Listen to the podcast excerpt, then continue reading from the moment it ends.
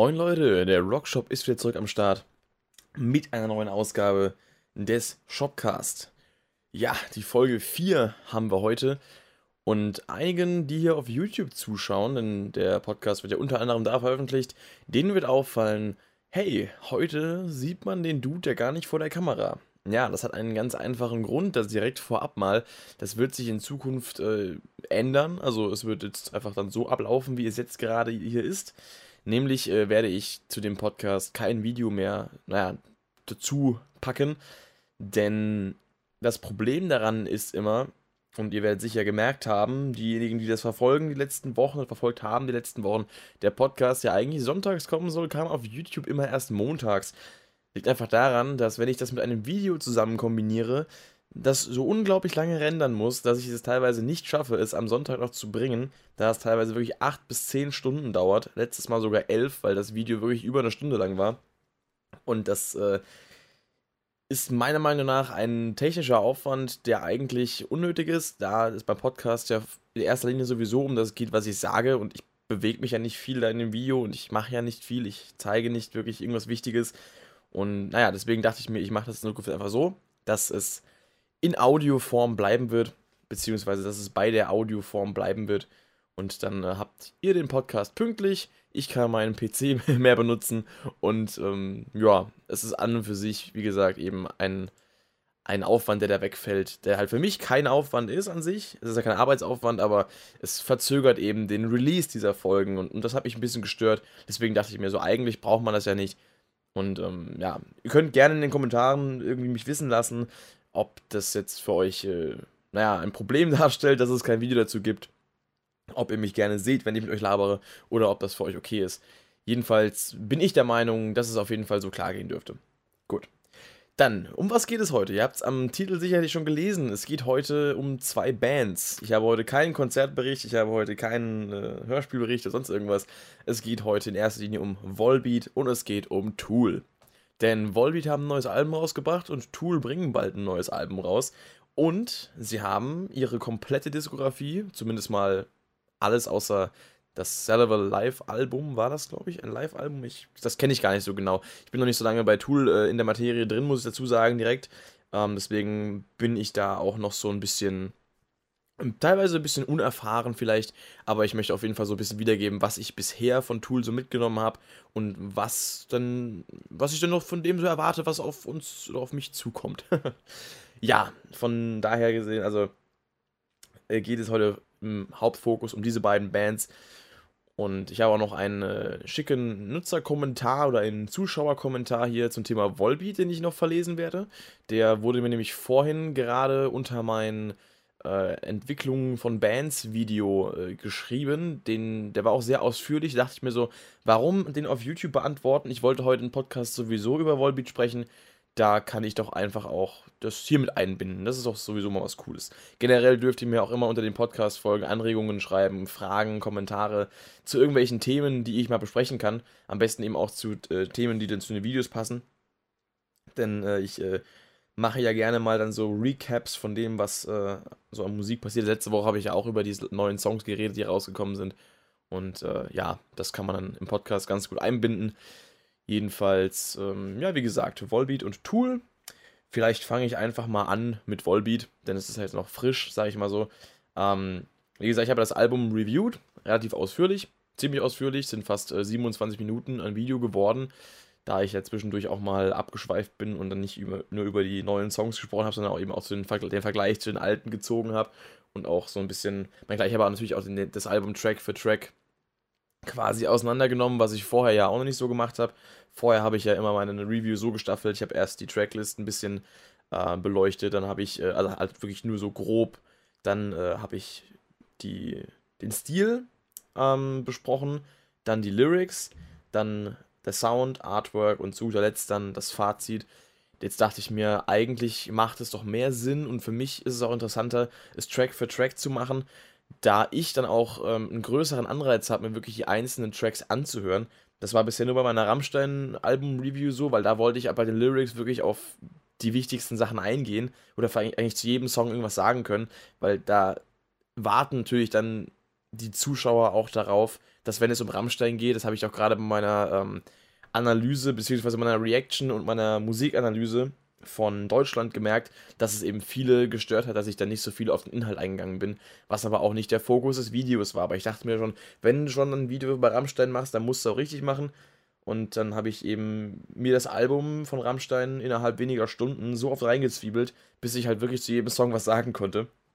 Und ich dachte mir so, dass es eigentlich auch was Gutes ist, wenn ich mir das Album quasi per Druckbetankung gebe, weil dann habe ich natürlich auch schneller einen Bezug zu den Songs. Das ist bei vielen Alben, bevor ich das jetzt auf YouTube äh, angefangen habe zu machen, ist es immer so ein bisschen, gerade letztes Jahr kamen auch Alben raus, äh, die ich mir teilweise einmal angehört habe, so Sachen wie Dictator von Scars on Broadway oder das letzte Album hier True Rockers von Monster Truck oder was war noch dabei, weiß ich schon gar nicht mehr. Hier das Album von Jonathan Davis, äh, Black Labyrinth. Oder auch das von Miles Kennedy, ähm, Year for Tiger, alles Acts, die ich eigentlich mega feier, aber ich habe irgendwie die Alben dann einmal durchgehört, gerade weil in kurzer Zeit auch so viele rausgekommen sind, hat man aber gar nicht mehr wirklich so, äh, so detailliert mich damit beschäftigt. Und wenn man wirklich dann auch was zu den Songs sagen möchte, dann hört man sie sich eben auch wirklich intensiv an und hört man auch öfter rein. Und das gibt einem direkt einen besseren Überblick über das, was da passiert. Weil das Schlimmste, was passieren kann, ist, wenn neue Musik rauskommt, man hört sie sich einmal an und vergisst sie wieder. Das passiert mir aktuell auch mit einigen Songs. Zum Beispiel jetzt äh, die letzte Single von, von Alter Bridge, Pay No Mind, weil momentan so viel Musik rauskommt und ich auch aktuell ähm, immer mehr Musik für mich entdecke. Zum Beispiel jetzt der neue Song von Lagwagon, dann Blink und, und die ganzen Sachen, das sind so, oder auch Slipknot, Soul by Firth habe ich auch, glaube ich, auch dreimal gehört seitdem er rausgekommen ist. Einmal davon war die Reaction. Ähm, das, weiß nicht, ist irgendwie traurig, weil es gibt aktuell so viel Musik und ich höre natürlich auch nicht nur neue Musik, ich höre natürlich auch alte Musik, die ich schon länger kenne und dann geht das irgendwie verloren, wenn halt wirklich so ein Überangebot dann am Start ist. Und ich habe jetzt auch, wie gesagt, angefangen, Tool zu hören, höre da auch viel und da das muss man irgendwie ein bisschen ko äh, koordinieren. Ich meine, ich will jetzt nicht sagen, dass es stressig ist, Musik zu hören, aber es ist teilweise wirklich ähm, wenn man, wenn man sich wirklich mit den, mit den neuen Sachen anfreunden will, muss man denen wirklich auch Zeit geben. Und da ist es für mich halt wirklich dann auch, um jetzt wieder den, die Brücke quasi zurückzukriegen, äh, ist es für mich auch wirklich eine sinnvolle Sache, dann bei meinen Reviews wirklich Song für Song auch zu jedem Track was zu sagen und dann wirklich auch darauf einzugehen, mein Review so umzugestalten. Wenn jetzt irgendwelche besonderen Lyrics drin sind, weil den Punkt Lyrics habe ich ja jetzt so gesehen auch nicht mehr. Ich habe jetzt nur noch Track by Track, Sound, Artwork, Fazit also quasi von, was waren das vorher, sechs Punkten auf vier reduziert. Und da kann man ja sowas auch ein bisschen zusammenpacken. Also Stil und Lyrics sind ja jetzt, im, also Tracklist, Stil und Lyrics sind ja jetzt quasi zu einem Punkt zusammengefasst worden. Und äh, natürlich wird dann der Track-by-Track-Punkt auch das meiste des Videos einnehmen. Dadurch werden die Videos länger, aber dadurch werden sie auch äh, ausführlicher und eben auch gehaltvoller, weil ich wirklich detailliert auch auf einzelne Sachen eingehen kann. So. So viel erstmal dazu. Habe ich wieder mir, weiß nicht, äh, den Mund fußlich gelabert und euch eine Bulette ans Ohr gequatscht. Ähm, aber darum geht es ja in dem Format hier. Das ist ja ein Podcast.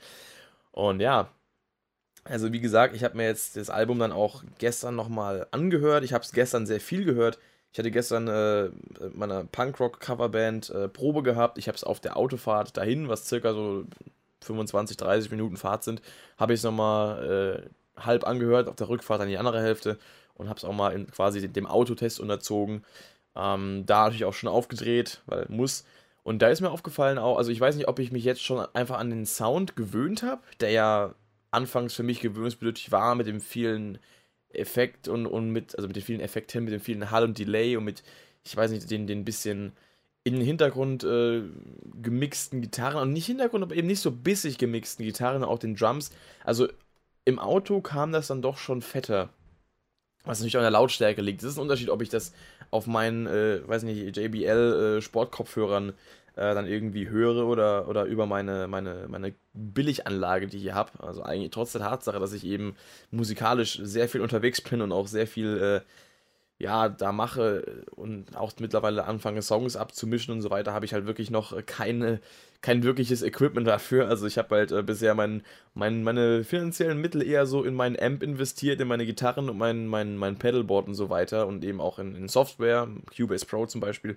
Aber ich habe da, ich habe noch keine richtigen, ich sag mal, ja, Monitore, zum Abmischen oder auch keine richtigen Studio-Kopfhörer, die ich mir bald zulegen will, zumindest mal die Kopfhörer, weil für Monitor habe ich nicht mal Platz hier. Noch nicht.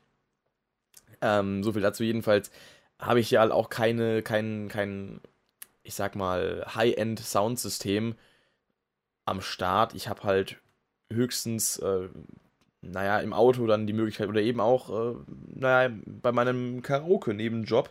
Aber da komme ich auch gleich noch drauf zu sprechen. Das hab, da habe ich ja letzte, im letzten Podcast schon drüber gesprochen. Da kann ich nur darauf äh, verweisen, für den Fall, dass es Leute interessiert wie das da so abläuft. Jedenfalls im Auto kam das schon recht fett. Hat auch ziemlich Spaß gemacht. Ich habe es ja von Anfang an predicted schon, wenn ich da dann äh, im, Sommer mit, weiß nicht, Fensterscheibe unten und dann äh, Auto und schönes Wetter und Sonne und gib ihm und dann Last Day Under the Sun oder, oder weiß ich nicht was oder Leviathan, dann wird das geil und naja, es kam genauso, wie ich es vorausgesagt habe. Es war geil. Und da habe ich dann auch mitgesungen und habe es gefeiert und das war perfekt und deswegen Deswegen bereue ich es auch nicht, das Album so gut bewertet zu haben, weil es war mir von Anfang an klar, selbst wenn der Sound über meine, äh, hier, äh, ja, über meine Möglichkeiten jetzt vielleicht noch nicht so unbedingt äh, so rausgekommen ist, aber spätestens dann, wenn ich es in so einem Kontext höre oder halt auf dem Konzert auch, dann äh, will das doch ziemlich gut ballern und es macht Spaß, es macht unheimlich viel Spaß, das Album. Ja, dann habe ich es eben abends auch noch, als ich dann zu meinem Karaoke-Job gefahren bin, auch noch im Auto geballert, auch nachts auf der Heimfahrt. das war die einzige CD, die ich mitgenommen hatte. Das war eigentlich gar nicht so beabsichtigt, habe ich vergessen, die anderen. Habe ich es aber auch äh, quasi dann in, der Bar, wo ich das mache, über die Anlage gejagt und habe da auch zwischendrin, mein, äh, für die, die den letzten Podcast nicht gehört haben, ich mache das eben so, jemand singt Karaoke, danach kommt erstmal so eine Minute oder anderthalb so Fillermusik und da habe ich dann äh, halt, je nachdem wie es eben gepasst hat, auch ab und zu mal einen der neuen Volbeat-Songs reingeklatscht. Natürlich so Sachen wie Pelvis on Fire oder Die to Live kommen da natürlich sehr gut an, weil sie halt äh, sehr gut abgehen und sehr tanzbar sind auch. Und da habe ich dann auch gemerkt, so dass das Zwiebel schon ordentlich. Also da kann man sich nicht beschweren. Ja, von daher muss ich sagen, nachdem ich das Album jetzt nochmal zwei Tage auf mich habe wirken lassen, es wird eigentlich immer besser. Also ich habe mich bisher noch an keinem Song satt gehört und ich habe die Songs wirklich oft gehört. und also, also jetzt natürlich in, in Relation, dass, dass es jetzt erst zwei Tage sind, also im Verhältnis dazu. Also ich habe natürlich die Songs jetzt noch nicht, weiß ich nicht, äh, über einen längeren Zeitraum hören können, weil es gibt sie ja erst so gesehen öffentlich seit zwei Tagen, zumindest alle. Und ja, ihr wisst, was ich meine. so will dazu. Ich nehme mal kurz hier einen Schluck. Hm. Von meinem Energiegetränk. Ich lebe gesund, ja. Ihr wisst ja, wie das ist. Ähm, wie gesagt, es macht Spaß, das Album. Sehr sogar. Und wenn man es im richtigen äh, Kontext hört, im Auto, im, in einer, weiß nicht, in einem Club oder in einer Bar, auf einer fetten Anlage, da hat man dann doch schon eine Menge Spaß dabei. Zumal ja, wie gesagt, wirklich der Rock, äh, der Rock, der Rock der, ähm, der Fels- und Metallgehalt, ja, der Rock- und Metal-Gehalt, ähm, gar nicht mal so low und niedrig und weg sind, wie man am Anfang vielleicht hätte vermuten können. Es ist ja doch relativ, äh, ja, doch. Ja, es ist, es, ist es heavier als das letzte Album? Das frage ich mich jetzt gerade. Auf dem letzten Album, klar, Devil's Bleeding Crown war natürlich die, die absolute Vorzeige-Lead-Single.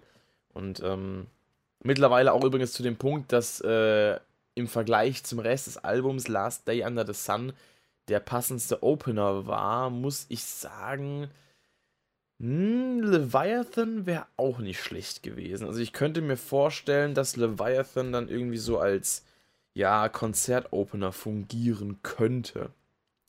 Weil, ich weiß nicht, also Last Day Under the Sun als Konzertopener kann ich mir nicht vorstellen.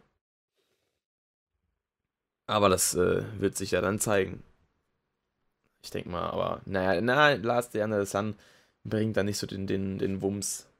Wie gesagt, Darius Breeding Crown ist auf dem Gebiet halt unangefochten, weil ich meine, das ist halt einfach, das ist halt einfach so ein Feuerstarter in dem Sinne. Also da, da ist der, der Funken halt direkt äh, ja, in ein Inferno äh, übergegangen, als das damals halt auch auf dem Konzert, ich war ja auf der Tour auch damals, als das angespielt wurde, dann am Anfang, da hast du halt direkt das Feeling. Also, das ist halt so ein, so ein Anfangsriff.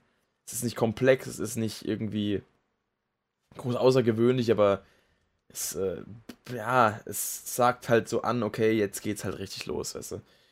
Das ist halt schon eine gute Nummer gewesen. Und eben Marilla Wu war auch so ein Song damals, der halt dann mich sehr, ja, doch gut begeistert hat, auch wenn der Chorus 1 zu 1, zumindest mal akkordtechnisch von äh, Pearl Hart übernommen war und noch ein, zwei anderen Songs, ich meine, die Akkordfolge, die sie da haben, es war ja im Prinzip einfach eine 1, 4, 5, äh, also Stufen für die Musiktheoretiker unter euch.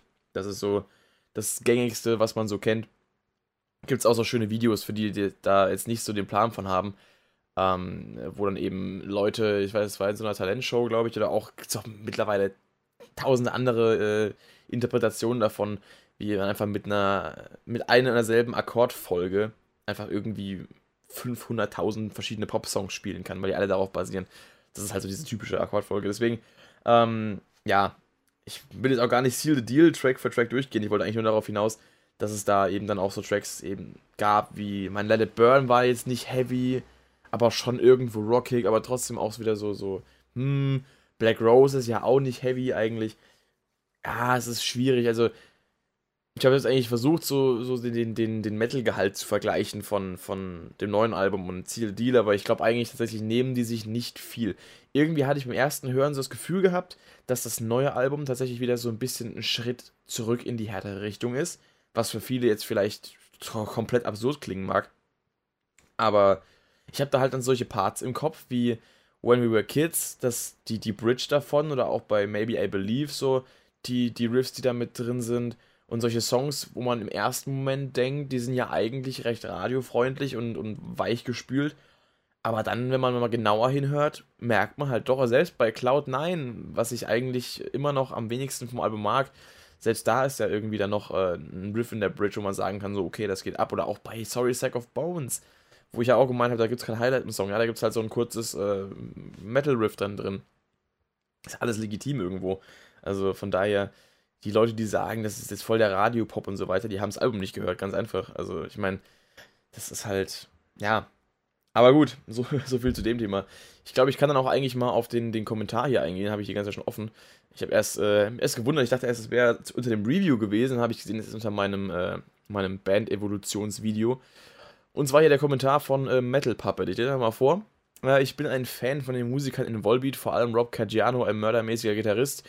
Ja, der kann auf jeden Fall was. Es ist nicht mein Favorite, aber, äh, mal gut, ich bin halt so äh, Fan von Plini, John Petrucci und so weiter. Und äh, naja, aber auf, ich muss auf jeden Fall dazu sagen, äh, Rob hat auf dem neuen Album ein paar meiner absoluten Lieblingssolos von Volbeat geschrieben und da rausgehauen. Also ich war bisher nie so der krasse Fan von seinen Solos.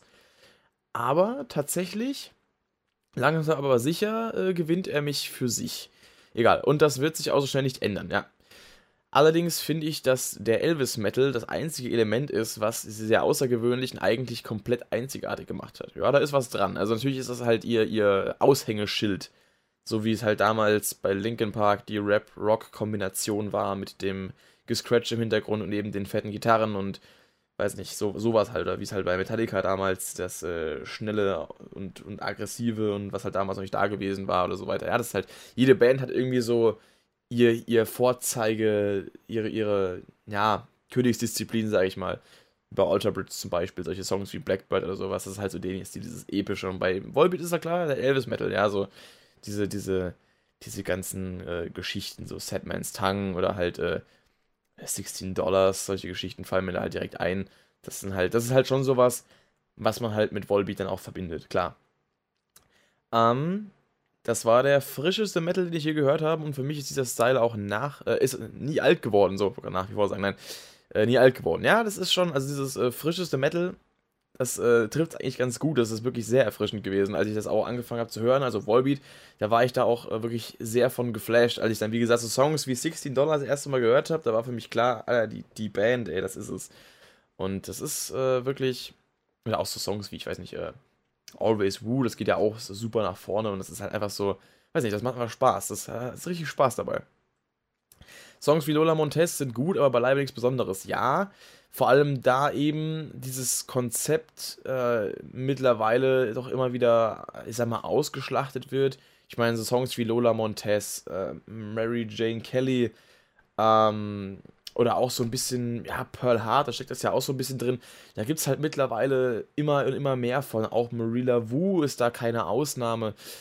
Ähm, natürlich, das, das oder auch selbst Black Rose, ist, ist auch so, ist halt alles diese, diese, diese Art von Song. Ähm, das ist halt, da haben sie so sowas gefunden, so eine Nische von Song, die sie halt immer wieder bedienen und von daher nimmt das auch so ein bisschen den, den Reiz raus. Also ich weiß noch, am Anfang war Lola Montez auch so ein Song, den ich unheimlich gern gehört habe. Mittlerweile höre ich ihn eigentlich noch ganz selten. Eigentlich nur in äh, Proben der Volbeat Coverband, in der ich dabei bin, oder halt, wenn beim Karaoke mal jemand äh, Lola Montez singt oder ich den mal abspiele, weil ich merke, die Leute feiern Volbeat gerade, dann mache ich das mal zwischen rein. Aber ja, das ist schon so. Also, das ist natürlich nicht das Spannendste, was Volbeat zu bieten haben. Das ist dann eher so für die, für die, ja, die Leute, die die Band neu entdecken und halt irgendwie so eher so auf den sanfteren äh, Kram stehen und sich dann als Einstieg irgendwie sowas dann raussuchen. Ja, natürlich gehen sie durch die Decke wegen des simplen, punkigen Mitsingen-Charakters. Die alten Songs in dieser Art sind wenigstens alle einigermaßen catchy, was man von vielen von den neuen nicht gerade behaupten kann. Da muss ich aber ein bisschen widersprechen, weil ich finde, die neuen Songs sind durchaus auch catchy und teilweise sogar mehr als einige der alten. Also wenn ich mal so überlege, also auf eine andere Art und Weise. Da muss ich wieder Last Day Under the Sun als Beispiel nehmen. Das ist, glaube ich, dieses Jahr mein meist angesprochener Song in irgendwelchen Vergleichen. das ist schon ein bisschen krank.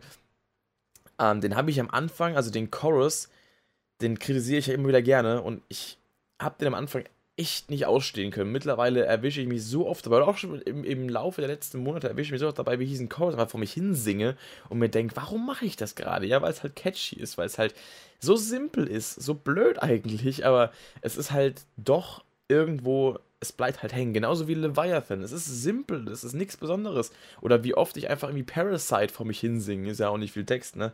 ja. Also ich finde, da gibt es auf jeden Fall. Oder jetzt auch When We Were Kids oder sowas, den Chorus. Oder das, selbst die Everlasting, wie oft das in meinem Kopf äh, hin und her spielt, ähm, das ist komplett gestört. Und auf dem letzten Album hatten sie auch schon, schon viele catchige äh, catchige Sache, schon catchy Sachen drauf. Aber ich finde, auf dem Album jetzt auf dem neuen ist es teilweise noch schlimmer. Oder auch Pelvis on Fire, das ist ja sowieso, da, wenn der Song einmal im Kopf ist, dann geht er nie wieder raus. Und ähm, ich finde, natürlich haben sie früher auch schon äh, Sachen geschrieben, die catchy waren, aber ich finde, da, da stehen die neuen Sachen den alten in keinster Weise irgendwie nach. Also, das, äh, ja, ist immer noch auf jeden Fall dabei. Es wird halt immer mehr in den Vordergrund gerückt, die Catchiness. Oder halt eben diese, diese, dieser Mitsingen-Charakter, weil, naja, die Songs eben auch immer mehr auf ein großes Publikum ausgelegt werden und eben so gemacht werden, dass sie eben auch massentauglich sind.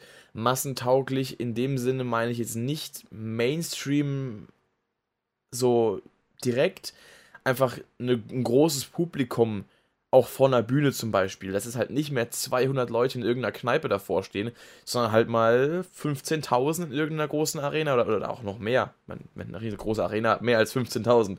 Ähm, wenn ich mal so an Rammstein zurückdenke. Aber ja, in, in so einer großen Halle mal so 15.000 bis 20.000 Leute.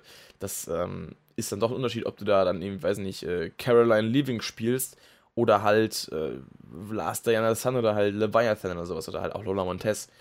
Also, das ist halt schon ein Unterschied. Da muss man eben, das heißt, da muss man, aber da neigt man dann eben als Musiker, denke ich mir, ich kann ja da noch nicht aus Erfahrung sprechen, aber ich denke mir halt, da neigt man eben auch dazu, diese, diese Masse an Menschen dann eben auch entsprechend mit Material zu bedienen, was diese dann auch eben wiedergeben können. Und ähm, ja, von daher, machen wir weiter hier. Äh, viele werfen Rob Caggiano die komplett alleinige Verursachung der Veränderung vor, was ich äh, unglaublich gemein finde. Das habe ich auch schon äh, gehört, dass seit er dabei ist, dass es da in Anführungszeichen bergab geht. Was ich aber gar nicht mehr streichen kann, weil eigentlich Outlaw Gentleman äh, eins meiner absoluten Lieblings-Volbeat-Alben ist, wenn nicht sogar mein Lieblings-Volbeat-Album. Und da war er jetzt erstmal dabei. Seal the Deal ist mit Sicherheit nicht ihr Bestes, aber auf jeden Fall auch nicht schlecht. Und das Neue finde ich halt einfach klasse. Von daher, also ist alles eine, eine Frage des, äh, naja, des persönlichen Geschmacks. Zumal ja auch Rob Caggiano hauptsächlich dafür verantwortlich ist, dass die Gitarren-Solos deutlich, äh, naja, pompöser geworden sind. Früher gab es ja eigentlich kaum welche. Das hat auch eigentlich zu Volbeat nie so wirklich gepasst.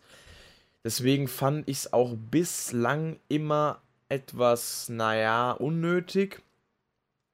Oder ich fand seine Solos nie so ansprechend, weil eigentlich, ähm, naja, ich habe Volbeat halt kennengelernt, hauptsächlich mit halt so Songs wie Still Counting, Guitar Gangsters, aber halt auch mit Dead But Rising, Lola Montez, Pearl Hart und äh, Doc Holiday. Also es war so ein guter Mix zwischen dem dritten, vierten und fünften Album. Also die 1 und 2 habe ich erst wirklich recht spät gehört und Seal Deal halt dann, als es rausgekommen ist. Also ich habe also angefangen, Volbeat zu hören, so 2015, 16, also quasi so, so in der Prä-Seal Deal Zeit, also wirklich so, so unmittelbar davor. Deswegen war das dann für mich auch kein großer Schock, weil ich eben Volbeat noch nicht so lange ge äh, gekannt habe und nicht so wirklich die äh, Entwicklung dann mitbekommen habe, sondern eher nur so, ja, da kommt ein neues Album raus und das ist halt cool so. Wie dem auch sei, also ja, er hat halt schon sein, sein, ähm, seine Note damit reingebracht, eben durch die, durch die Gitarrenarbeit, sag ich mal, wie viel er jetzt am Songwriting mitwirkt, vermag ich nicht zu sagen. Ich habe jetzt halt äh, so aus den Credits des, äh, des Booklets, des Albums, des neuen, halt rausgelesen, dass halt meistens Michael und er die, die Songs schreiben. Und ähm, was irgendwo logisch ist, weil meistens eben die Gitarristen das machen und der Sänger dann logischerweise auch, wenn er eben noch ein Mitgitarrist ist. Wenn man mal so auf die anderen Bands guckt, die es halt so gibt, dann mein Dream Theater beispielsweise, da schreibt halt auch äh, John Petrucci das meiste an der Musik. So, ja, ich meine, dass äh, jetzt nicht immer, immer der Drummer Hauptsongwriter ist, äh, ist eigentlich auch irgendwo logisch. Ich meine, klar, es gibt Drummer, die dann eben auch sehr viel Einfluss auf die Songs haben. Zum Beispiel Neil Peart von Rush, der hat die ganzen Lyrics geschrieben. Oder auch äh, Mike Portnoy damals bei Dream Theater hat auch viel mitgemacht.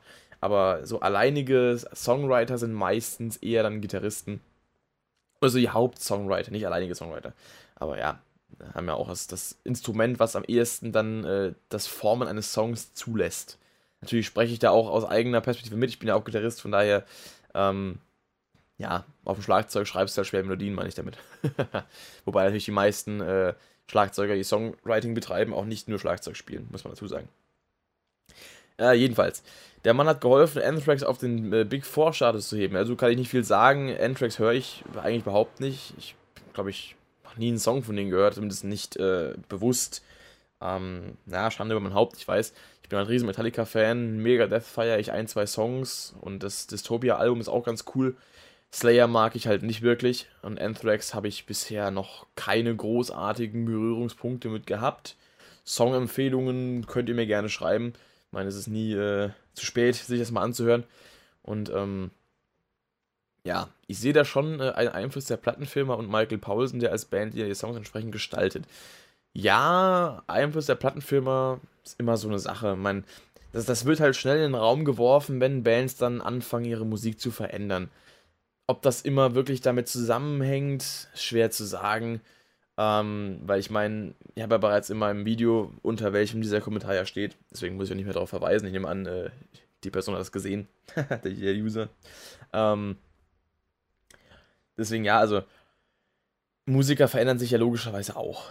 Geschmäcker verändern sich und der gute alte Spruch von Jim Root, ähm, Alben sind immer nur Momentaufnahmen von dem, was der Musiker gerade denkt, fühlt, hört, feiert.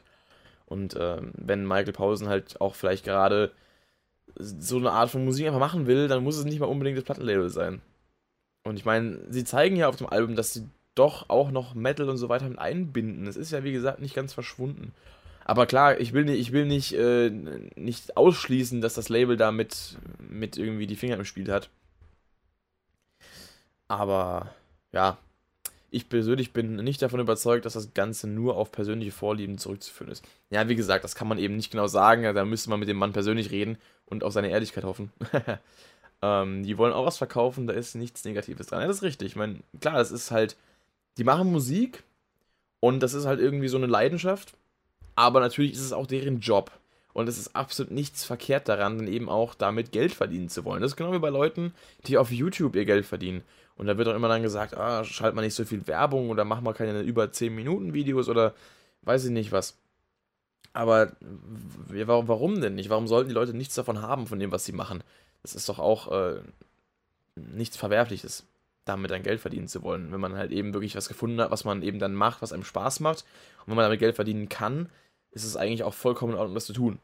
Finde ich. Von daher, klar, sie wollen was verkaufen und äh, natürlich dann auch die Musik ein bisschen darauf auszulegen, ein breiteres Publikum zu erreichen, ist auch bis zu einem gewissen Grad auf jeden Fall okay. Also da sehe ich auch keinen, keinen Stress mit sagen, die Musik trotz allem noch äh, gut ist. Und natürlich ist es Geschmackssache, ich finde sie gut. Aber naja, wie gesagt, das ist halt äh, jedem selbst überlassen.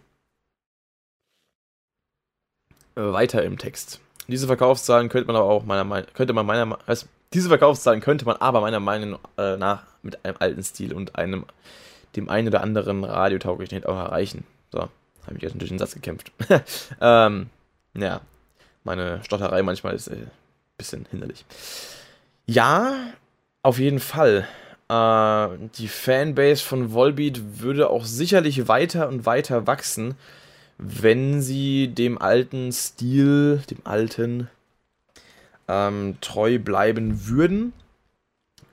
Aber vielleicht merken sie einfach, da ist halt mehr zu holen und, und also halt wirklich auch an, an Reichweite und mein, ich sag mal so, als Musiker, wenn du da die Möglichkeit hast, vor zehn und zehn, aber zehntausenden Menschen zu spielen pro Konzert, dann nutzt du das halt. Und dann, wenn du halt, weiß nicht, also wahrscheinlich ist ein Kneipenkonzert, wo sie danach mit den, mit den Leuten was trinken können, ist für die wahrscheinlich genauso ansprechend, weil es trotzdem irgendwo Spaß macht. Aber auf lange Sicht gesehen, wirklich das, das größtmögliche Publikum bedienen zu können, das ist halt schon ein Reiz, den auch vielleicht nicht jeder nachvollziehen kann, weil es auch nicht jeder kennt, wie das ist, vor Leuten zu stehen, zu spielen. Ich meine, ich kenne das natürlich nicht vor so vielen Leuten, aber ich denke mir auch so, noch, noch größeres Publikum wäre schon nicht schlecht. Also, das ist halt was, das, ähm, ja, ich, wie gesagt, man, man, man, man kann es nicht genau sagen, was da alles mit reinspielt, warum die Musik so ist, wie sie ist.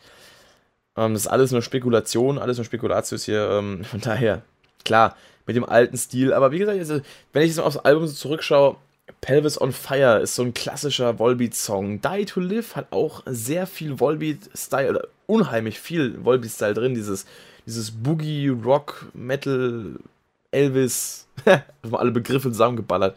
Ne, aber so dieses, dieses, ja, wie soll ich beschreiben, halt, wie der Song halt ist. Halt so dieses tanzbare, schnelle, groovige, humorvolle, aber mit Gitarren und Wumms. So. Das halt Volbeat. Das gibt's auf neuen Album. Das gibt's da halt einfach. Also, von daher, ich, ich finde, sie machen es eigentlich richtig. Und äh, klar, es ist immer Geschmackssache. Da könnte noch ein bisschen mehr Metal und da könnte noch ein bisschen mehr Double Bass und da könnte noch ein bisschen mehr hier, dies, das. Ich würde es mir auch mal wieder wünschen, mal so, eine, so ein richtiges, ne, so ein, so ein, ja, Album auf, äh, auf dem Härtelevel eines Guitar Gangsters oder sowas. Ähm, aber ich bin jetzt auch nicht äh, irgendwie böse, wenn sie es nicht machen. Ich meine, das ist halt, wie gesagt, man kann da ja als, als Fan sowieso nicht so aktiv äh, in die Gestaltung eingreifen. Man kann halt höchstens sagen, es gefällt einem nicht und dann mal gucken, was dabei rauskommt. Aber im Endeffekt äh, machen sie ja auch irgendwas sie wollen und die werden sich da auch wahrscheinlich nicht unbedingt so krass belabern lassen. ah Gott, trinken wir mal ein Stückchen hier. lecker, lecker. So. Dann noch am Ende. Übrigens finde ich deinen Channel absolut klasse. Das freut mich sehr. Ähm, endlich mal ein deutscher Musiktheorie-Nerd auf YouTube, der was anfangen kann. ja, das bin ich auf jeden Fall, Musiktheorie-Nerd. Es freut mich, dass, äh, dass äh, das gut ankommt. Dann erstmal noch dem äh, Kommentar ein Herzchen und ein Like geben. So. ja, auf jeden Fall danke für den Kommentar, auch dass es so lang und ausführlich geworden ist. Das ähm, gerne, gerne mehr davon, auch für die Podcasts, wie gesagt das eignet sich perfekt, um es hier mal einzubinden. Und wie gesagt, ja, äh, in vielen Punkten stimme ich hier Metal Puppet zu. Natürlich, äh, die Verkaufszahlen könnte man auch mit dem alten Stil erreichen, auf jeden Fall. Äh, da, wie gesagt, Volbeat durch den einzigartigen Stil ja auch äh, so bekannt geworden sind und mit der Zeit werden sie auch bekannter. Also das verbreitet sich ja. Es ist so Stillstand wird da eigentlich äh, gar nicht möglich sein, weil die Musik wird immer an irgendwelche Leute herangetragen, die sie vorher nicht kannten sei es durch äh, zum Beispiel auch Coverbands und oder oder einfach durch, weiß nicht, random YouTube-Vorschläge oder oder keine Ahnung, durch Review-Channel, die dann, die dann wachsen und die Musik an andere Leute vielleicht verbreiten oder Reactions, wo dann Leute die Musik äh, mitbekommen, die sie vorher vielleicht nicht mitbekommen hätten. Ja, also heutzutage gibt es so viele Möglichkeiten, ähm, ein großes Publikum zu erreichen. Man muss nicht zwingend auch den, den Stil groß verändern, Aber natürlich, äh, wenn sie es wollen, sollen sie es tun. Und äh, ja, natürlich, äh, der Elvis Metal ist natürlich so das, was er ausmacht. Da stimme ich auch komplett zu. Deswegen Pelvis on Fire, Die to Live, Sorry Sack of Bones, das sind solche Songs, die halt wirklich auch äh, hoffentlich, also ich, ich wünsche es mir ja für Volbeat, dass auch ähm, diese Songs gerade bei den, bei den äh, alten Fans, die dann jetzt eben vielleicht ein bisschen äh, grumpy sind durch Last Year and the Sun oder so weiter, dass das auch Anklang findet, weil ich finde es immer schade, wenn dann Leute äh, anfangen, solche Bands wirklich dann äh, runter zu machen und zu sagen, ah, das ist scheiße, das ist dies, das. Weil Musik ist doch eigentlich äh, da, um Leute irgendwie, Leuten Spaß so zu bieten, Leute zu unterhalten, Leute zusammenzuführen und so. Dass man sich dann immer über solche, solche, ich sag mal, ja, Änderungen und, und so, also immer so aufregen muss, das finde ich immer so ein bisschen, dass das entspricht nicht so dem, dem Sinn, den Musik eigentlich erfüllen sollte. Klar, man kann die Leute nicht dazu zwingen, dass ihnen alles gefällt. Das ist auch gar nicht der Punkt, den ich hier irgendwie da, worauf ich hinaus will. Aber ich finde einfach so, dass so ein bisschen mehr, ja, Toleranz gegenüber anderen Stilen generell mal äh, angebracht wäre, zumindest mal innerhalb einer Community von einer Band. Natürlich jetzt, wenn jemand sagt, ich mag überhaupt kein Deutschrap, sage ich jetzt nicht, äh, hörst du nochmal an, es wird dir bestimmt gefallen, aber wenn es jetzt darum geht, dass vielleicht äh, auf einem Album von einer Band ein bisschen weniger Metal ist, das ist auch nicht ein Grund direkt zu sagen, ich höre jetzt auf Volbeat zu hören, was ich auch viel gelesen habe auf Instagram und auf Facebook oder so oder auf YouTube auch, dann sagen so, ja, das war's, ich bin raus, äh, die, die Band ist nicht mehr cool oder so, oder ist nicht mehr gut, die machen keine gute Musik mehr. Quatsch, die machen immer noch gute Musik. Die Musik wird von Album zu Album, also wirklich Songwriter-mäßig, wird immer besser. Bloß halt wird auf andere Mittel zurückgegriffen, weil die alten Songs, die gibt's ja schon. Warum sollte man die nochmal schreiben? Das ist halt, die wollen was anderes ausprobieren, die wollen gucken, wo die Reise hinführt. Das ist genau bei Linkin Park, die haben es ja auch so gemacht. Die haben halt keine Lust gehabt, dann ein zweites One Step Closer, ein zweites In the End oder ein zweites Nam zu schreiben. Warum auch, gibt's ja schon. Von daher, es äh, gibt natürlich Bands, äh, ja, die halt immer wieder das gleiche machen, ACDC, Disturbed und so weiter. Wobei, Disturbed haben ja auch im letzten Album auch die Kurve gekriegt. Wie gesagt, ich verweise auf mein äh, Entwicklungsvideo von Bands, worauf ja auch der Kommentar hier äh, sich bezogen hat, beziehungsweise worauf da, äh, worunter der Kommentar geschrieben wurde, den ich hier verlesen habe. Ähm, da habe ich das alles ausführlich erklärt, in, äh, weiß gar nicht, einer Viertelstunde oder sowas, wie das ging.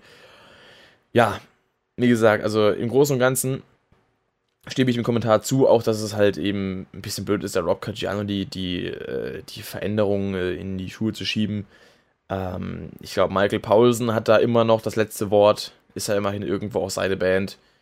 Äh, ich meine, abgesehen von dem Drummer ist ja auch äh, eigentlich, also abgesehen von, von Drummer John Larsen und halt äh, Michael Paulsen ist ja auch kein Originalmitglied mehr dabei.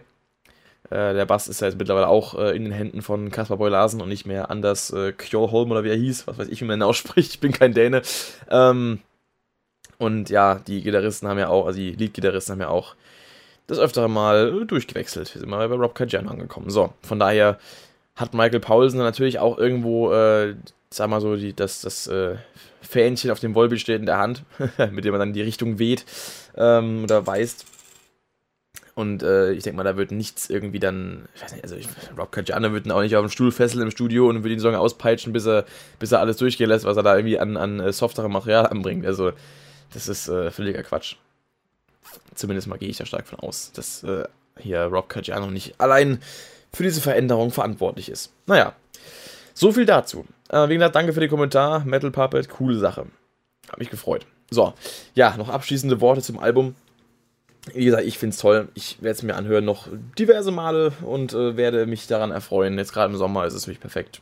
Weil gute Stimmung, guter Rock, teilweise auch etwas äh, ja, fröhlicher, seichter. Das ist natürlich auch dann irgendwo im Sommer cool. Da habe ich auch nicht immer Lust, äh, mir dann, weiß ich nicht, äh, keine Ahnung, ständig irgendwelche düsteren Metal-Tracks anzuhören. Ich meine, so, so Bands wie, weiß ich nicht, Korn oder Callejon oder sowas, abgesehen von den Coveralben von Callejon, höre ich dann auch lieber so im Herbst und Winter, habe ich gemerkt. Im Sommer höre ich dann eher so Volbeat, höre ich dann eher die Chili Peppers, höre ich dann eher Blink oder, oder weiß ich nicht, was halt noch so in der, in der Richtung gibt.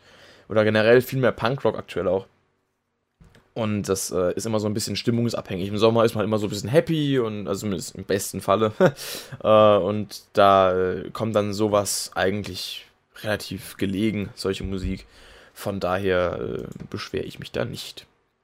Ja, ich würde mal sagen, eigentlich äh, genug zu Volbeat. Kommen wir mal zu Tool. So, Tool, ja, Tool, Tool, Tool. Ich habe angefangen, Tool zu hören. Vor circa drei Monaten müsste das gewesen sein. Es sind ein paar Freunde von mir zu Rock im Park bzw. Rock am Ring gegangen.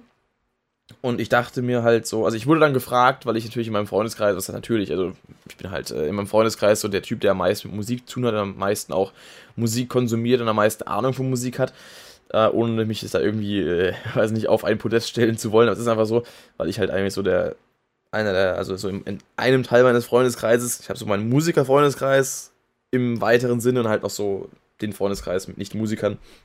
also die sind auch durchaus schon zusammen so, aber da kann man die trennen.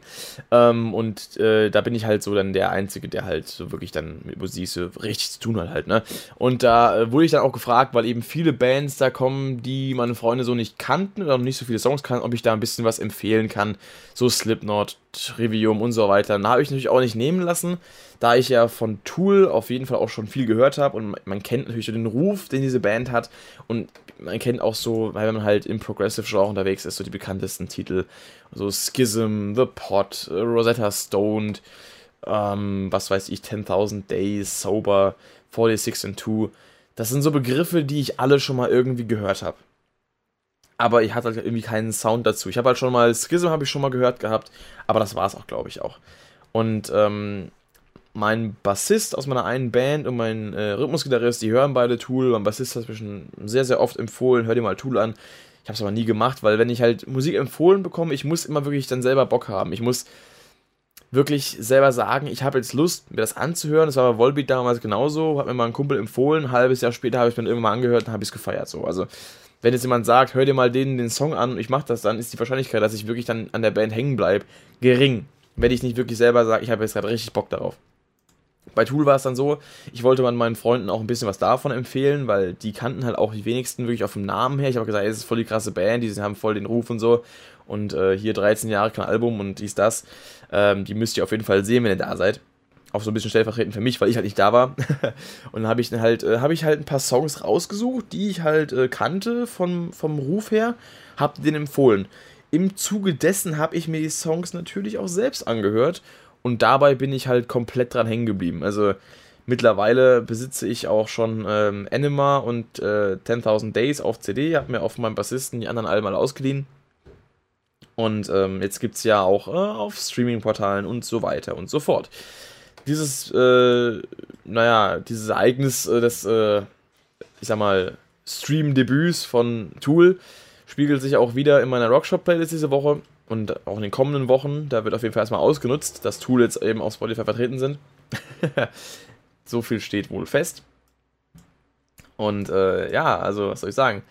Es ist halt äh, dann relativ schnell dazu gekommen, jetzt, dass ich eben Tool so richtig abgefeiert habe. Und ich weiß nicht. Ich frage mich auch die ganze Zeit, wie ich es überhaupt all die Jahre geschafft habe, ohne Tool zu hören. Weil mittlerweile, also weiß nicht, einfach nur geil. Und jetzt natürlich habe ich äh, einen, einen sehr, sehr guten Zeitpunkt erwischt, um Tool anzufangen zu hören. Denn natürlich kommt Ende August jetzt äh, das neue Album raus. Vier in Oculum heißt es. Und da habe ich mich auch ein bisschen, naja, äh, schlau gelesen. Ich habe jetzt vorhin gerade noch einen Artikel gelesen, ähm, dass äh, Adam Jones, Gitarrist von Tool, so ein bisschen darüber geredet hat, was in, bei der Produktion so, oder beim, beim Schreiben des Albums so abgegangen ist. Und zwar äh, ist wohl auf dem Album die Zahl 7 relativ äh, entscheidend. Es gibt wohl sieben neue Songs bei einer Länge von circa 80 Minuten. Das heißt, die Songs gehen doch schon länger. Ähm, was man aber auch von Tool gewohnt ist. Und scheinbar sind auch sehr, sehr viele äh, Songs ähm, so rhythmisch in, naja, sieben, auf sieben basierenden Takten geschrieben. Oder auch Polyrhythmen mit sieben äh, zum Beispiel 7 über 4 oder 7 über 3, wie ich jetzt gerade noch lese. Ich habe die Seite gerade noch offen oder auch 21 äh, Sachen, die in 21 gezählt werden. Da bin ich gespannt, wie das abläuft. Jedenfalls, ähm, also eben so 7 Viertel, 7 Achtel Takte für die Leute, die halt was anfangen können. Eigentlich soll das Album auch äh, Volume 7 heißen, also war so zumindest mal so ein Vorschlag und tatsächlich kamen dann auch äh, Maynard James Keenan, Adam Jones und glaube ich auch sogar, wie es hier hieß, der äh, Album-Artwork-Designer, alle irgendwie auf das äh, Konzept mit der 7, dass es irgendwie da im, im Titel sich auch widerspiegeln sollte. Jetzt im Endeffekt tut es das nicht. Denn das Album heißt ja äh, 4 Inoculum. Und das äh, fand ich trotzdem interessant, wie das hier mit, der, mit dieser Zahl so, naja, äh, so, so eine Bedeutung hat. Ich bin auch gespannt, wie das dann äh, das Album quasi sich durchs Album ziehen wird, wenn eben wirklich auch in der, in der Rhythmik viel äh, die 7 vertreten ist, was natürlich so ein, so ein, so ein bekannter äh, Odd-Meter quasi ist aus dem Progressive-Bereich, quasi 7 8 so kennt man halt. Ähm, benutze ich auch ganz gerne. Und bin gespannt, wie das dann eben auf die, die, äh, ich sag mal, ja, auf eben auch so den, den roten Faden auswirkt, weil bei Tool hat man ja oft so diesen roten Faden der Tonart, dass eigentlich alles irgendwie so in D ist und dass die Songs daher alle irgendwo auch zusammenpassen, weil es eben da tonal nicht so viele Unterschiede gibt und alles irgendwie so einen einheitlichen Sound hat. Das ist ja schon mal eine coole Sache. Und wenn sich dann rhythmisch irgendwo alles noch so, so ein bisschen äh, aneinander angleicht, ohne dabei natürlich dann hoffentlich gleich zu klingen, also halt so, so kopiert zu klingen, aber es eben alles so eine, so eine, so eine Einheit bildet. Das äh, stelle ich mir wirklich schon, schon, schon sehr, sehr cool vor. Ähm, wenn das da so, so, ja, so was Einheitliches irgendwo hat. Ich bin auf jeden Fall gespannt. Und äh, generell auch der Albumtitel, also da bin ich auch gespannt, was es, was, wie das sich dann in den Songs widerspiegeln will. Also 4 in Oculum, ich habe ein bisschen gelesen, also Inokulation ist ja quasi so eine Art Impfung, also dass eben jetzt zum Beispiel jetzt auf sag mal, medizinischer äh, Basis äh, jetzt ein, ein Krankheitserreger in einen Körper quasi so eingefügt wird und der Körper soll dann eben quasi äh, also eine Abwehr dagegen aufbauen, dass wenn dann der Krankheitserreger durch eine Infektion oder irgendwas äh, wieder an den Körper rankommt, dass der Körper dann darauf reagieren kann, dass er eben dann darauf geimpft ist, dagegen geimpft ist. Und ein, äh, ein Inokulum ist dann quasi dieser Stoff, eben dieser, dieser Erreger, der quasi eingeführt wird. Äh, oder ein, ja, das klingt wieder so ein bisschen komisch, ne? ähm, wo wir gerade bei, bei Enema vorhin waren. ähm, ähm, naja, jedenfalls, äh, das dann im Zusammenhang mit 4, also quasi Angst, dass eben dann das so ein bisschen das Angst als Impfungsmittel gegen Angst verwendet wird oder, oder dass eben Leute dann quasi gegen Angst äh, oder mit Ang äh, eigentlich, äh, eigentlich ja mit Angst gegen Angst geimpft werden, dass man ihnen quasi Angst macht, damit sie dann eben auch irgendwie vor Angst immun werden. Ich meine, Angst ist ja generell so ein, ein, ein, ein, ein großes Thema in der Welt heutzutage, weil ich meine, so diese aktuelle Grundanspannung, die wir auf der Welt so haben, gesellschaftlich, die ist ja, die, die spiegelt sich ja überall wieder. Also gerade jetzt in Zeiten von Social Media, wo jeder irgendwie seine Meinung rausposaunen kann, äh, da ist es natürlich dann auch klar, dass viele Leute das mitkriegen und dann, wenn man da irgendwie mal was liest, was äh, einem dann irgendwie mal, weiß nicht, zu denken gibt und vielleicht auch von jemandem stammt, der vielleicht nicht unbedingt so, ich weiß nicht, den Plan hat, wie das Leben abläuft, ähm, dann kann halt mit Angst relativ schnell, äh, naja, Geschäfte, äh, Geschäft gemacht werden, es kann Geld damit gemacht werden, es kann aber auch Politik damit gemacht werden.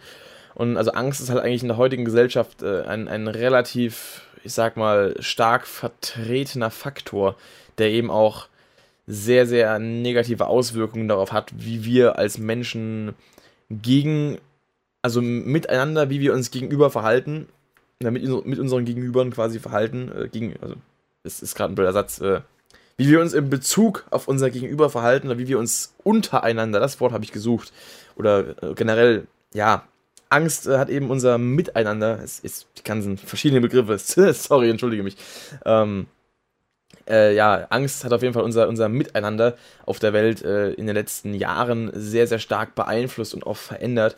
Und ich weiß nicht, also es ist ja heutzutage irgendwie, man, man tut sich ja irgendwie noch schwer, Leuten wirklich zu vertrauen und, und es gibt ja immer dann dieses Hin und Her mit wir und die und, und, und keine Ahnung, also gerade im politischen Sinne, ich will ja nicht politisch werden, das ist eigentlich ein Musikpodcast und nicht, äh, weiß nicht, sonst was, deswegen, aber ich deute es mal so an, dass jeder weiß, um was es geht, äh, das ist, ist teilweise echt, äh, echt krass, äh, nur weil manche Leute eben dann einfach wissen, wie sie Angst für sich nutzen können, die Angst der Menschen.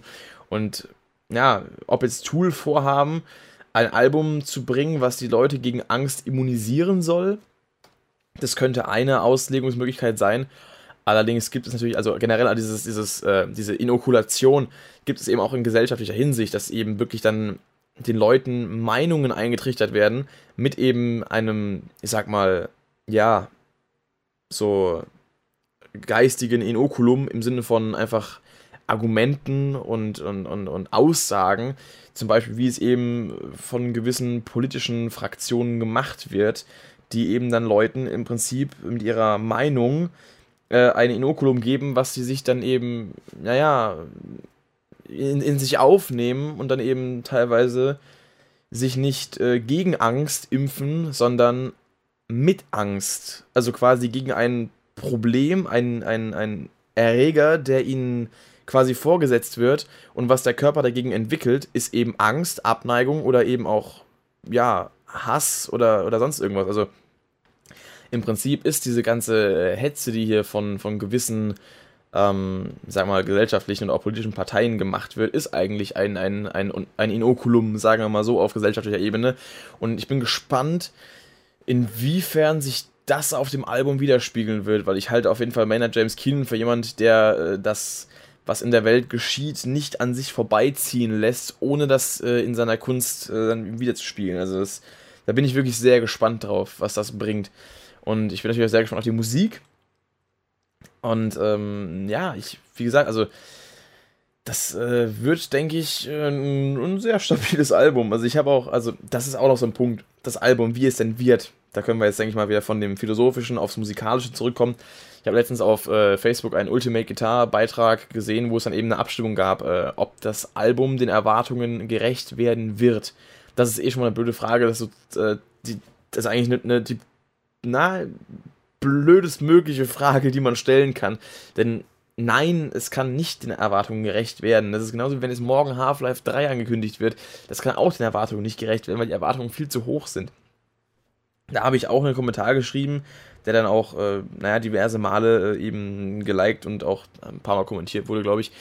Ähm, dass die meisten, also dass es auf jeden Fall auch so wie bei Rammstein wird, erwarte ich zumindest, das eben an sich äh, ein, ein, tolles Album sein wird, aber einfach dadurch, dass die Leute so lange darauf warten mussten, werden es viele einfach von Grund auf hassen, weil sie einfach irgendwie, ich weiß nicht, die erwarten scheinbar oder wahrscheinlich erwarten sie, dass wenn sie die CD aufmachen, die CD-Hülle, dass einfach irgendwie, weiß nicht, äh, irgendein magisches Wunder geschieht und, und, und ihr Leben bereichert wird und, und keine Ahnung, ich weiß, ich weiß es nicht, was, was Menschen erwarten, weil wenn man wirklich dann so lange auf ein Album warten muss, so 10 Jahre wie bei Rammstein oder 13 wie bei, wie bei Tool oder schweige denn, wenn, System of a Down mal ein neues Album rausbringt, das sind ja jetzt dann schon 14 Jahre.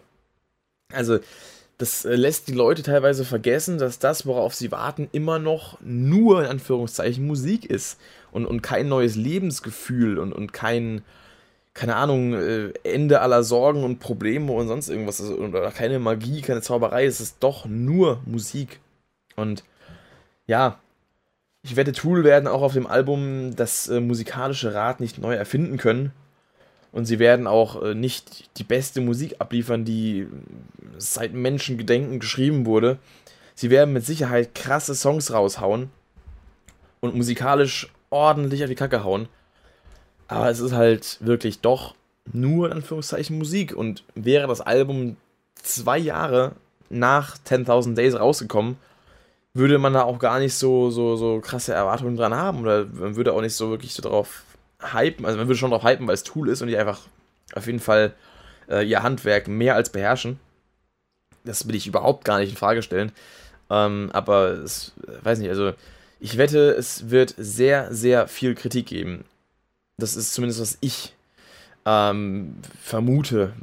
Natürlich äh, lasse ich mich auch gerne äh, vom Gegenteil überzeugen und äh, im Endeffekt gibt es dann eigentlich nur Liebe und Zustimmung für das Album. Das wäre natürlich der Optimalfall. Aber ich äh, kann mir nicht vorstellen, dass es so wird. Ich denke, es wird genau über Rammstein sein, dass viele der, der Die Hard-Fans ähm, nicht zufriedenzustellen sind, weil einfach zu viel Erwartungshaltung da ist und zu viel Erwartungsdruck auf die Band welchen die sich aber halt ja wahrscheinlich nicht sehr zu Herzen nehmen, weil die machen ihr Ding und Tool ist, glaube ich, so eine Band, die machen so oder so ihr Ding, egal was kommt. ah, noch ein Stückchen hier. So, muss auch mal sein.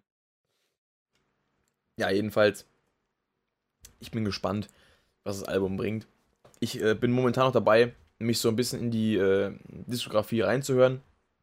Mein bisheriger Favorite ist äh, 10.000 Days. Ist auch das erste Album, was ich ganz gehört habe.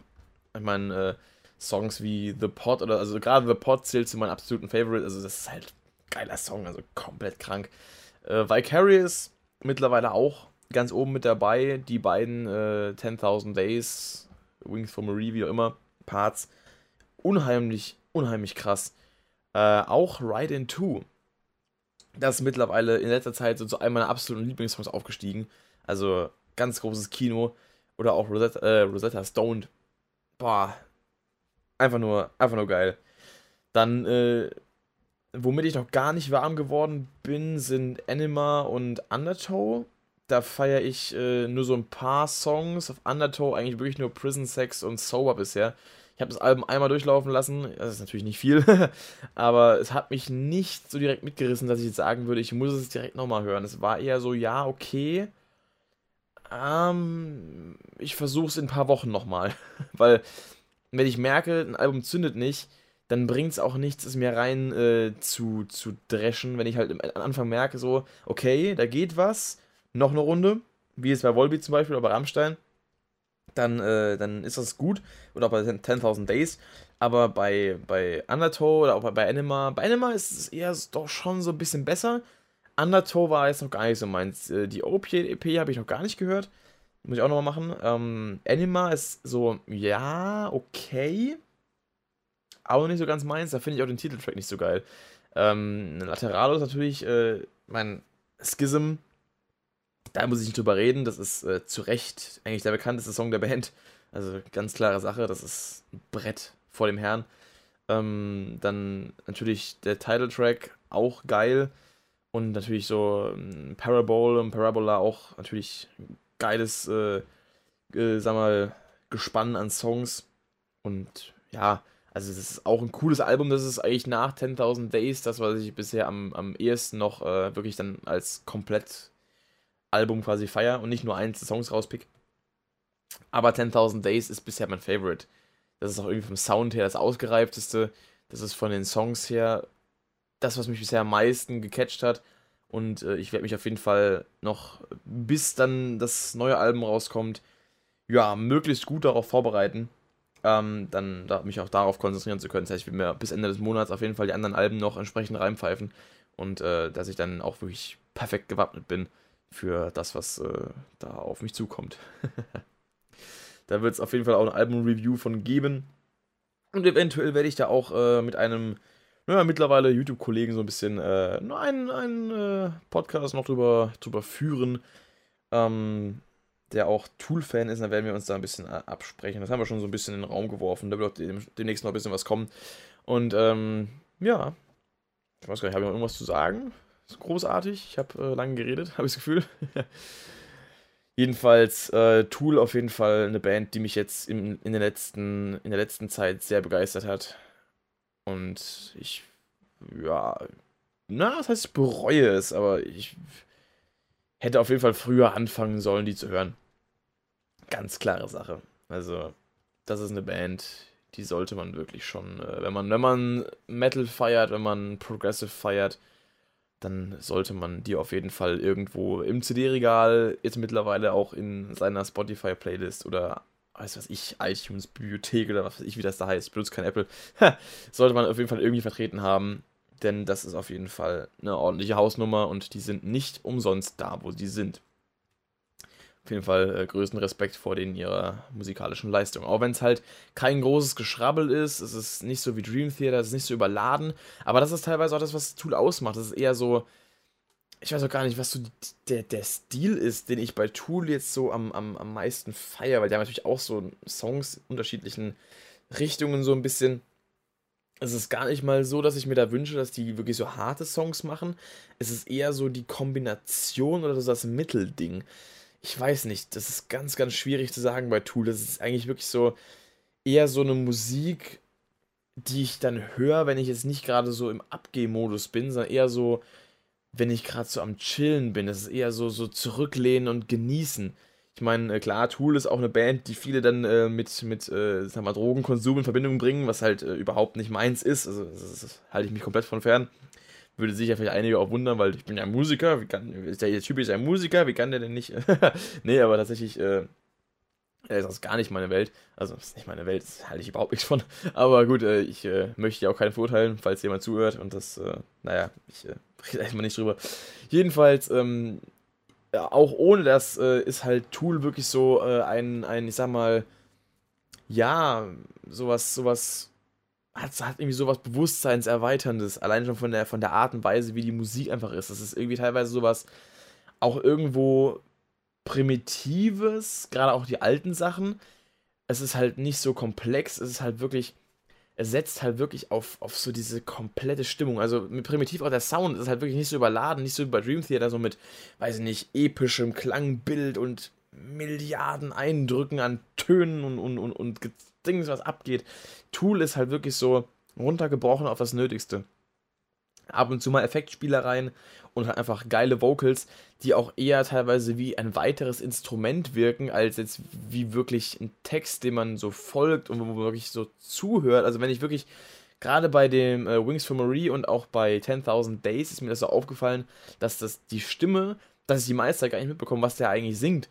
Es ist eher so, es hat irgendwie sowas, sowas beruhigendes, hypnotisierendes, dass diese Stimme da einfach mit im Mix ist und die Art und Weise, wie er das rüberbringt, das ist ganz, ganz, ganz, ganz krass. Also, das ist wirklich äh, was, was mich an der Band sehr begeistert hat. Und äh, immer noch begeistert und auch, denke ich mal, beim neuen Album begeistern wird. Wie gesagt, ich bin unheimlich gespannt, was das Album bringt. Und ähm, ja, wie gesagt, lasst mich auf jeden Fall wissen was ihr euch erhofft vom Album, ob ihr denkt, dass äh, die Erwartungen äh, erfüllt werden, was ihr für Erwartungen habt. Weil bei mir ist es so, ich höre Tool jetzt seit drei Monaten, ich habe auch keine großen Erwartungen ans neue Album. Selbst wenn das neue Album erst in zwei Jahren kommen würde, hätte ich damit keinen Stress, weil ich warte nicht bereits seit vielen Jahren darauf. Ähm, aber ich bin natürlich trotzdem froh, dass es rauskommt. Irgendwie habe ich so ein, so ein Gespür dafür, Bands dann anzufangen zu hören, wenn sie bald ein neues Album rausbringen. Das war bei Trivium damals so, kurz vor Silence in the Snow.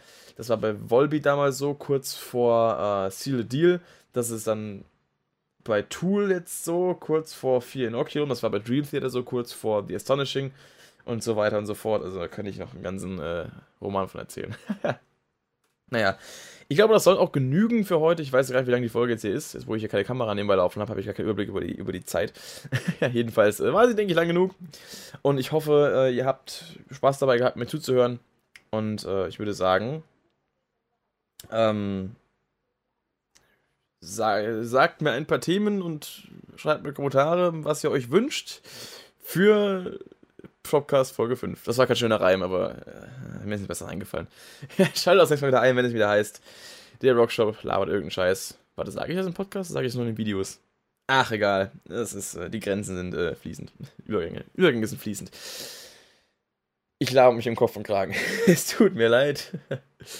Nun ja, was soll's. Ich äh, hatte wieder Spaß gehabt, ihr hoffentlich auch. Und ähm, ja, ich würde sagen, bis zum nächsten Mal. Habt noch einen schönen Tag. Haut rein, macht es gut. Ich bin raus. Medal off.